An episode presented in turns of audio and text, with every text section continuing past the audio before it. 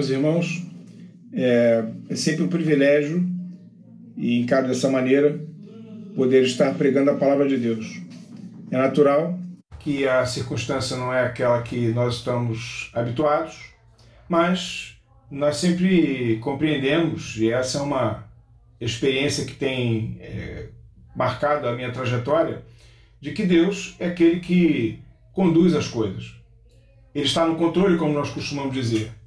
E, ainda que por essa circunstância de estarmos é, ligados virtualmente, o fato é que o Espírito do Senhor perpassa é, os nossos corações e nós podemos viver, ainda que nessa circunstância um tanto quanto diferente, é, o ambiente de coinonia da igreja. Eu queria aproveitar esse espaço para falar um pouco sobre a palavra de Deus. E eu gostaria, é, nesses encontros que estamos tendo, nessa oportunidade que Deus é, disponibiliza para nós, eu queria falar de histórias antigas. Eu tenho, nesse tempo é, em que estamos passando, pensado em coisas antigas, pensado em histórias que já ouvi, pensado em realidades que já meditei. Eu tenho buscado aquilo que na minha memória pode me despertar e me trazer esperança. E eu estava pensando outro dia no hino 227, Conta a minha velha história. Como é bom, meus irmãos e minhas irmãs, nós podemos rememorar histórias velhas, velhas, mas não ultrapassadas, velhas, mas não obsoletas, velhas, mas que se impõem como alicerce, como pressuposto da nossa fé. E, portanto, eh, buscando é, é, pensar em, em histórias velhas, que possam resgatar a nossa esperança, que possam solidificar uma possibilidade de nova trajetória, de, novo, de nova caminhada como povo de Deus, eu tenho é, um, uma passagem do Salmo 23, é, na verdade um fragmento do Salmo 23, que eu diria que ele, ele é como se fosse uma bagagem, é, é, é como se fosse alguma coisa que eu carrego comigo, é como se fosse um, um lenitivo é, que me acompanha em todos os momentos. Eu já tive chance é, de pensar sobre esse texto com a igreja.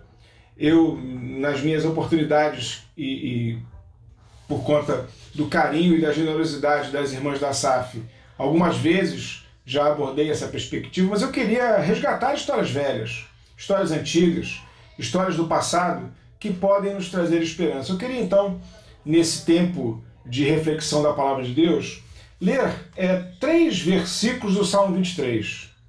São os versículos 4, 5 e 6. Se você puder, é onde você estiver, é, abrir a Bíblia, ou talvez de cor, é, recitar o, o, os versículos, ou talvez o salmo inteiro, mas eu queria, na verdade, me prender em alguns aspectos desses fragmentos é, do, do Salmo 23, os versos 4, 5 e 6. Eles dizem assim: Ainda que eu ande pelo vale da sombra da morte, não temerei mal nenhum, porque tu estás comigo.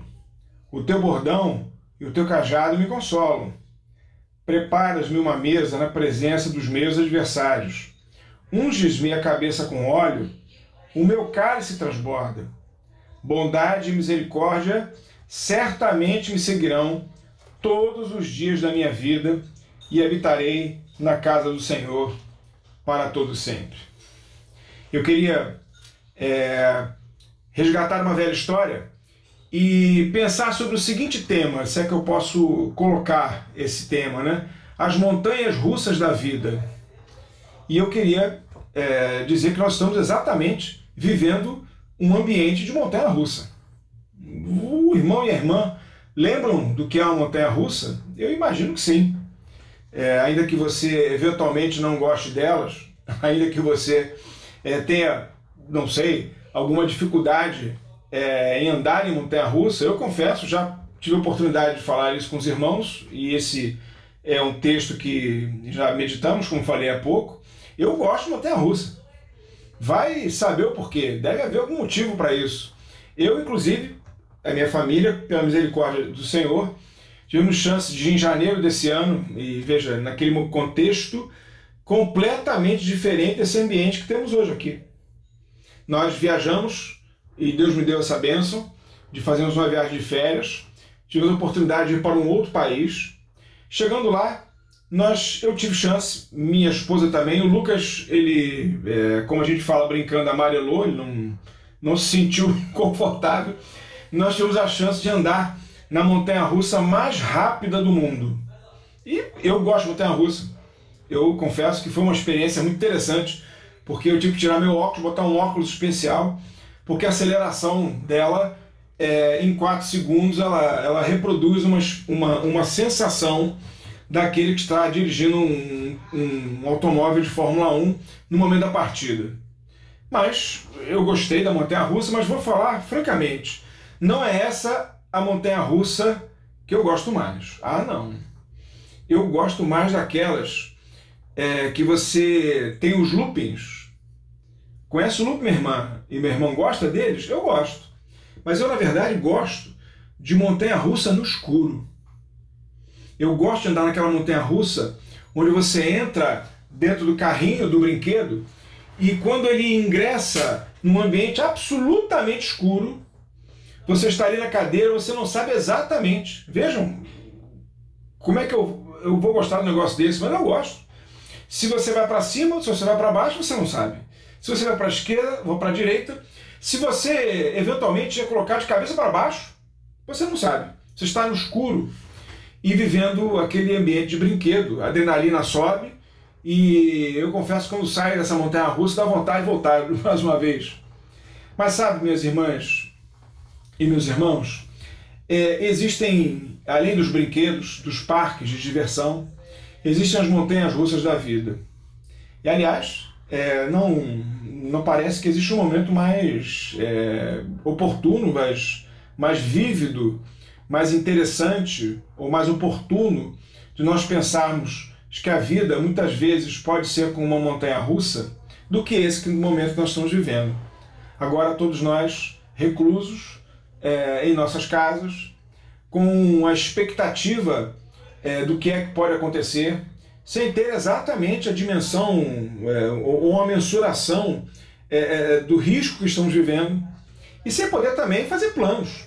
A questão é que vamos vivendo o dia de hoje e o outro dia, sem poder olhar para o horizonte que se reserva para diante e dizer, bom, eu vou fazer aquilo, vou fazer aquilo outro, não, não tem condição de andar na rua, a minha rotina está absolutamente é, desconstruída, e isso parecia que era um segundo e a coisa toda mudou, o cenário se transformou.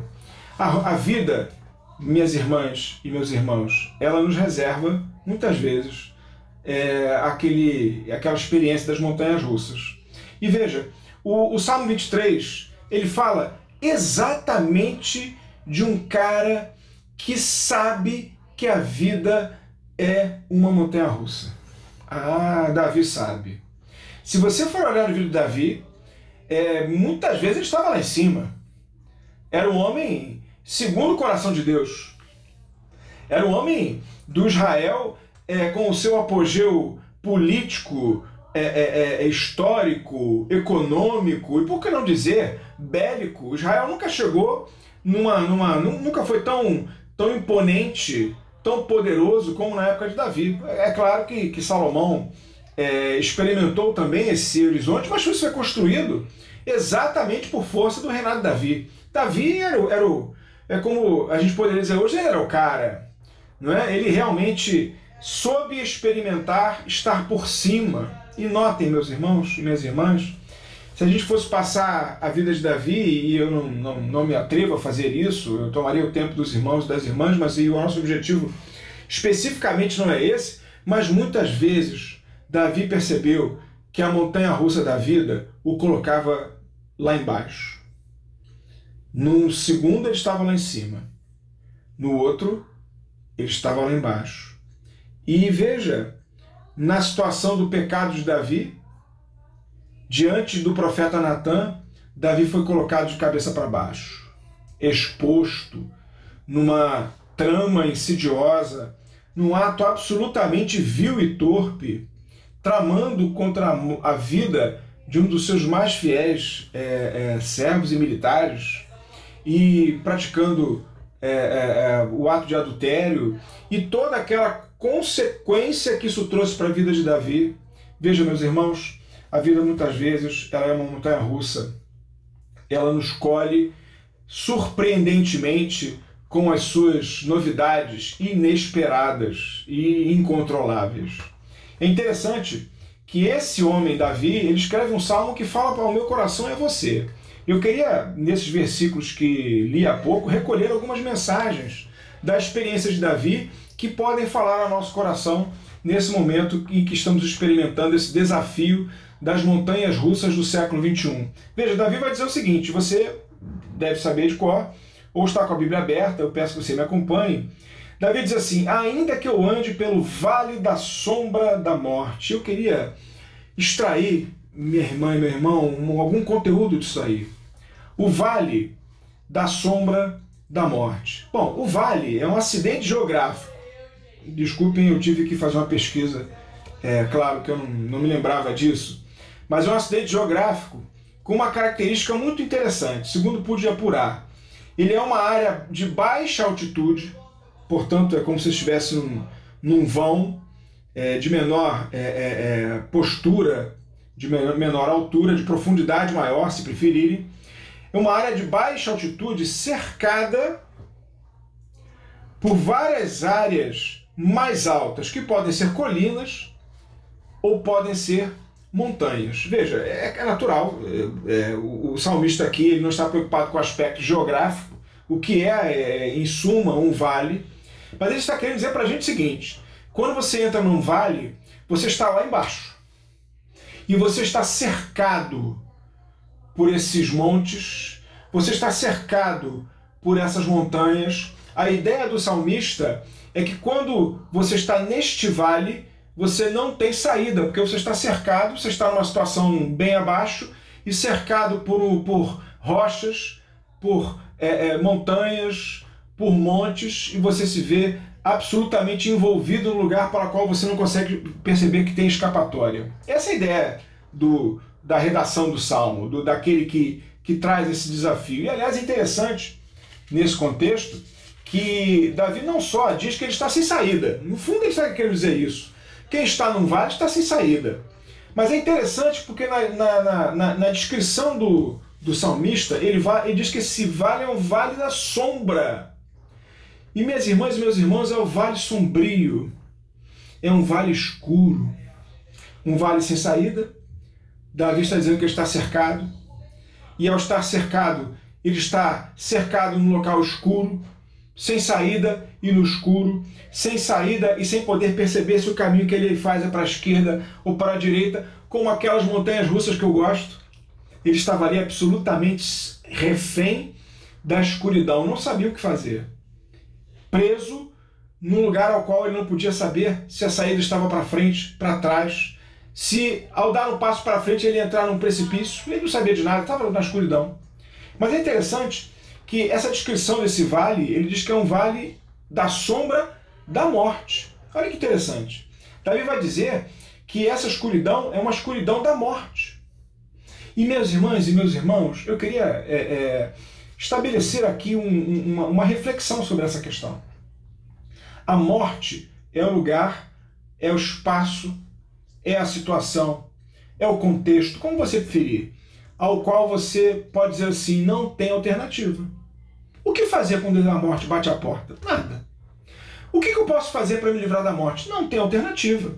Veja, o salmista está no vale, cercado pela escuridão, e esse vale é de uma sombra escura que é a sombra da morte. E eu queria falar para você o seguinte, minha irmã e meu irmão. Eu peço que você leia o, o, o, o versículo e reflita comigo.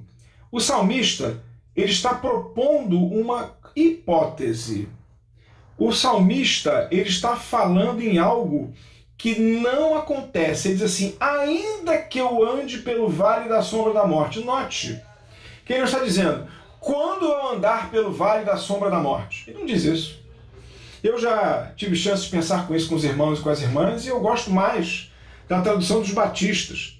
Quando a Bíblia dos batistas fala assim: ainda que eu andasse pelo vale da sombra da morte. O salmista ele está querendo dizer para mim e para você o seguinte: que o crente ele não anda no vale da sombra da morte. Isso é uma hipótese que ele está construindo para extrair algumas, algumas premissas que depois ele vai tratar. Mas eu queria primeiro dizer isso para você. Eu não estou querendo dizer que nós não passamos por dificuldades. Desculpe, você vai abrir a janela e vai ver a rua vazia. E não é possível dizer que as dificuldades não estão aí. Você vai perceber que esse contexto que nós estamos vivendo gera uma série de situações desafiadoras para todos nós. Ora, Jesus mesmo foi dizer: no mundo passareis por aflições. Mas veja, no mundo passareis por aflições, mas jamais vamos entrar no vale da sombra da morte. Eu queria frisar esse aspecto. Porque, meus irmãos, o vale da sombra da morte é o vale da solidão. O vale da sombra da morte é o vale daquele que não tem esperança. E o crente sempre tem esperança. Aquele que está com Jesus jamais está sozinho. Isso é o que Davi está, Davi está querendo dizer. Olha, ainda que eu andasse no vale da sombra da morte, isso é uma hipótese, isso é uma, uma especulação. Ele está querendo tratar dessa hipótese para trazer uma realidade da vida dele. Ora, ele fala: ainda que eu andasse nesse vale escuro de sombra e de morte, sozinho, sem esperança, se isso acontecesse, eu não temeria mal nenhum. Por quê? E aí está o ponto central. Porque tu estás comigo. Sabe, minha irmã e meu irmão, você que me ouve é, agora, você que participa do culto comigo, é, e veja, é, nós jamais estamos sozinhos. A sombra da morte pode chegar mas ela será, jamais será sombra e jamais será morte. A sombra da morte jamais envolve o crente, nós jamais estamos envolvidos pela sombra e pela desesperança, porque o Senhor está comigo. E sabe, meus irmãos, a vida, como falei há pouco, ela é de fato uma montanha russa. E eu já tive chance de compartilhar essa experiência outras vezes, e faço isso mais uma vez. Eu, certa feita, tive um problema é, como a, garotada hoje talvez dissesse, das galáxias. Veja, meus irmãos e minhas irmãs, eu não estou falando um problema pequeno, um problema grande, um problema enorme. Não, eu estou falando um problema das galáxias. E fiquei desesperado. E olha, meus irmãos, desespero é aquela sensação de que você está afundando e de repente você percebe que não tem mais esperança e você entrega o seu corpo à própria sorte. Isso é não ter esperança. Eu estava assim, absolutamente perdido, sem horizonte. E eu confesso, e a gente fala assim, eu paguei com a língua, né? Porque eu sempre fui um, um é, uma pessoa que tem uma visão tanto quanto implicante, vou usar essa expressão, com aqueles que ficam assim abrindo a Bíblia. Você conhece gente que faz assim? Você faz isso? Assim, quem nunca, né? Enfim, mas eu não acho que isso não é um negócio legal. Eu não, não curto esse negócio. De pegar a Bíblia assim e achar um versículo e fazer uma oração, Senhor, me dá aqui uma resposta para um. Mas, irmãos, eu estava tão, tão sem rumo, tão sem alternativa, tão sem esperança, que eu peguei essa Bíblia, que os irmãos estão vendo aqui. Essas que nós temos nos bancos das igrejas, da nossa igreja, fundamentalmente, eu peguei assim e fiz assim, né? Fiz uma oração e abri a Bíblia. Caiu naquela parte do inário. Eu fiquei muito aborrecido, meus irmãos. Eu ia fechar a Bíblia assim, violentamente. Quando eu pensei, eu falei assim: não. Eu abri. E sabe, meus irmãos e minhas irmãs? A página estava no hino 155. E eu comecei a ler o que estava escrito lá. E o hino dizia assim: Castelo forte é nosso Deus, espada e bom escudo. Com seu poder defende os seus em todo transe, transe agudo. Sabe, meus irmãos, era a palavra que eu estava precisando. O crente não passa pelo vale da sombra da morte. Ele não passa pela dificuldade sozinho. Você, meu irmão, e você, minha irmã, junto comigo, estamos enfrentando esse desafio. Não é um desafio pequeno. Não. Nós sabemos que não é. Mas saiba, meus irmãos, saibam, minhas irmãs, nós não estamos sozinhos nesse desafio. Por mais que a montanha russa da vida esteja nos balançando.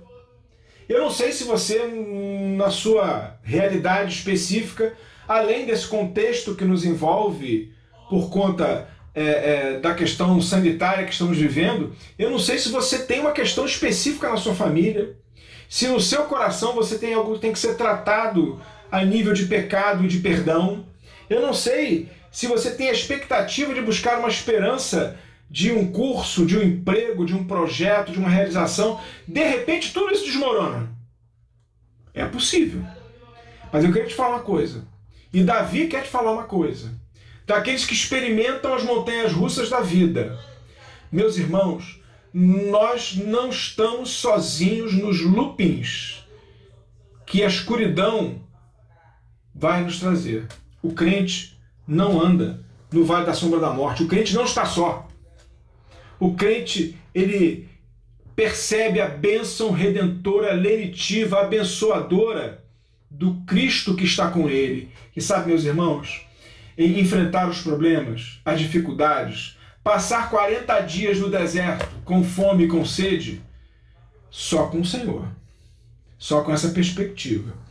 É importante que a gente perceba essa essa grande lição, essa grande mensagem, esse grande lenitivo que o Salmo traz para mim e para você. Mas eu queria avançar um pouco mais e também trazer uma outra, é, é, uma outra visão, ou talvez uma outra realidade que pode fazia bem para mim e para você. E tem feito na minha vida.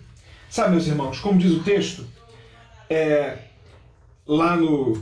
É, até tirei o salmo aqui, fiquei tão empolgado, desculpe, mas é alguma coisa que fala comigo mesmo. Lá no Salmo 23, o escritor diz assim: Ainda que eu ande pelo vale da sombra da morte, não temerei mal nenhum, porque tu estás comigo. O teu bordão e o teu cajado me consolam. E sabe, meus irmãos, como estava falando, eu queria caminhar nessa direção e aí destacar algumas é, ideias do verso 6, que diz assim: Bondade e misericórdia certamente me seguirão todos os dias da minha vida e habitarei na casa do Senhor para todo sempre. Ah, meus irmãos, é, o vale é escuro, é, a morte está ali, mas o que o salmista percebe, experimenta é a bondade e a misericórdia. Bondade é a ação de Deus na nossa vida. É a bênção de Deus nos acompanhando por onde nós andarmos. E a misericórdia de Deus, meus irmãos, é aquilo que Deus não faz na nossa vida porque nos ama. Aliás, rapidamente, é uma visão muito singela é, é, entre graça e misericórdia. Os nossos pastores me perdoem, é, mas a rarefeita teologia, eu não posso fazer mais do que isso. Mas eu queria é, trazer essa ideia. Graça é aquilo que Deus faz para nós, faz conosco, mesmo que nós não mereçamos. Isso é graça. É favor não merecido. Misericórdia é aquilo que Deus não nos dá apesar de nós merecermos. Isso é misericórdia de Deus. O que nós merecemos, irmãos e irmãs de Deus? Qual é o nosso merecimento perante Deus? Sabe que nós merecemos? O castigo pelos nossos pecados. É, a, a, a punição pela nossa, pelo nosso egoísmo, pela nossa indiferença, pela nossa, pelo nosso gosto de sermos iguais a Deus, que é a origem de todo pecado, o querer ser igual a Deus. Tudo isso Deus não nos dá por misericórdia. O salmista está dizendo que a bondade e a misericórdia de Deus certamente me seguirão. E eu queria é, é, é, trabalhar esse, esse, esse conceito com você. Meus irmãos, ser seguido pela bondade e pela misericórdia. Na verdade, o que o salmista querendo dizer é o seguinte: que a bondade e a misericórdia de Deus nos perseguem que Deus bondoso e misericordioso, ele vai atrás de nós. E, e veja se eu me faço entender. Quando nós, hipoteticamente, estamos caminhando para o vale da sombra da morte, o que, que a bondade e a misericórdia do Senhor fazem conosco? Elas nos acompanham. Sabe por quê? Porque bondade e misericórdia, elas traduzem a presença de Deus no meu coração, na nossa vida. Veja, diz aqui o, o, o, o, o texto que bondade e misericórdia nos perseguem andam atrás de nós, certamente nos seguirão todos os dias da minha vida. Sabe o que quer dizer para mim e para você, minha irmã e meu irmão? É que a bondade, que a misericórdia que Deus tem para conosco, ela é sempre, ela é constante, ela é ininterrupta. Que o Deus bondoso e o Deus misericordioso, ele vai atrás de nós todos os dias, todos os momentos, todas as circunstâncias. E sabe de uma coisa? Deus está conosco mesmo quando nós não queremos que Ele esteja conosco. Essa é uma verdade. A bondade de Deus, meus irmãos, nos persegue. A misericórdia de Deus vai atrás de nós. E você que está nessa circunstância que nem eu, experimentando esse desafio do confinamento, da insegurança, da incerteza, do medo, nós podemos dizer o seguinte: Senhor, na nossa esperança está aí contigo, porque nós experimentamos a tua bondade e a misericórdia todos os dias, porque tu, Senhor, nos persegue, tu vai atrás de nós, até mesmo quando nós viramos as costas para tu, Senhor, tu estás conosco.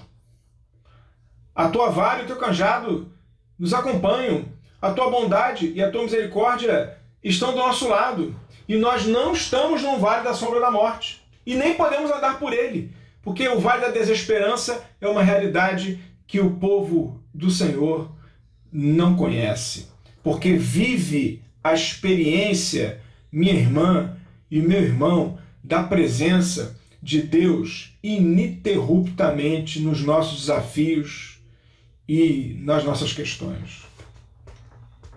Eu sei que já me estendo é, mais do que seria razoável. na via de regra, é assim. Mas eu queria concluir essa nossa meditação lembrando uma história. Eu falei no início que eu queria lembrar histórias antigas, não foi? Pois é. Eu, falando das montanhas russas da vida, lembrei algumas histórias antigas. Lembrei esse sermão que já preguei na igreja. Fiz alguns ajustes, trouxe alguns, algumas visões é, é, é, é que podia ampliar, talvez, uma, uma perspectiva que já havia conversado com os irmãos, mas eu contei uma história velha. Uma história do Salmo 23 que faz tão bem ao nosso coração. Mas eu queria terminar essa nossa reflexão, é, minha irmã e meu irmão, também contando uma história velha, me permitam. É uma história que já tive chance de compartilhar com a igreja e é curioso, eu não sei se isso merece eventualmente um tratamento médico específico, mas eu, eu me lembro, é, se eu não estou enganado também, eu não, não posso é, eventualmente descartar essa hipótese, eu não, é, eu não me lembro qual o livro que eu li, mas eu li um livro, não sei qual é, o livro eu não sei qual é, não sei que livro tratava, mas eu me lembro dessa história. O personagem do livro, ele entra numa sala, ele estava muito angustiado, ele estava muito tenso, ele estava é, sem saber o caminho a tomar. Ele entra numa sala, senta no sofá, coloca as mãos na cabeça, olha para o chão, e fica um tempo é, imóvel, sem saber o que fazer. Depois ele olha e ele percebe que ele está numa sala, ele começa a reconhecer o ambiente e vê um quadro na frente dele. O quadro, na verdade, era uma pintura, quase com uma gravura. Era um quadro com uma grande é, cascata. As águas revoltas caindo. É, era uma cascata de grande proporção e ela o pintor fez uma água é, aquela quantidade de água abruptamente caindo, com rochas, era, um, era uma, uma precipitação geográfica de, de grande altura. E ali, no meio daquelas águas todas, havia um fino galho de árvore que passava, é, sabe-se lá como, entre as águas, num lugar onde as águas não estavam passando, e lá no fundo, no meio daquelas águas todas tempestuosas, daquela catarata que caía, havia um passarinho e o passarinho estava cantando despreocupadamente. Talvez para aquele que estivesse olhando, achando que, bom, ele não deve ter noção do perigo que está passando ali. Embaixo do quadro tinha escrito assim: paz não é ausência de perigo.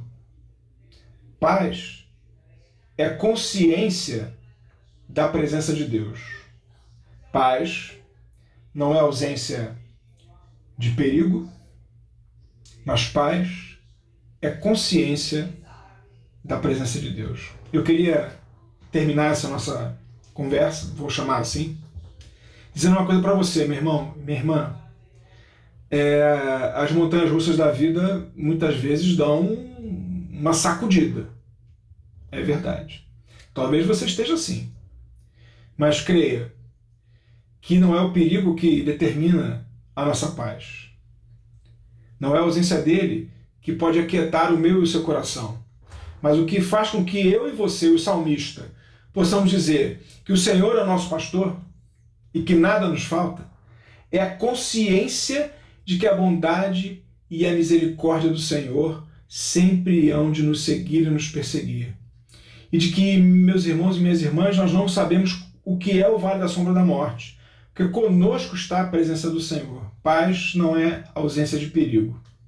Paz é presença de Deus. Que Deus te abençoe e que nós possamos, dentro do tempo que o Senhor é, colocar para nós, estarmos juntos, como sempre gostamos de ver esse ambiente de igreja. Que Deus assim te abençoe, que Deus nos abençoe e que essa palavra te faça bem, que nós possamos, irmãos, continuar a viver a bênção que é ser igreja presbiteriana de Botafogo, sal e luz aqui na terra. Que Deus te abençoe a todos nós. Amém.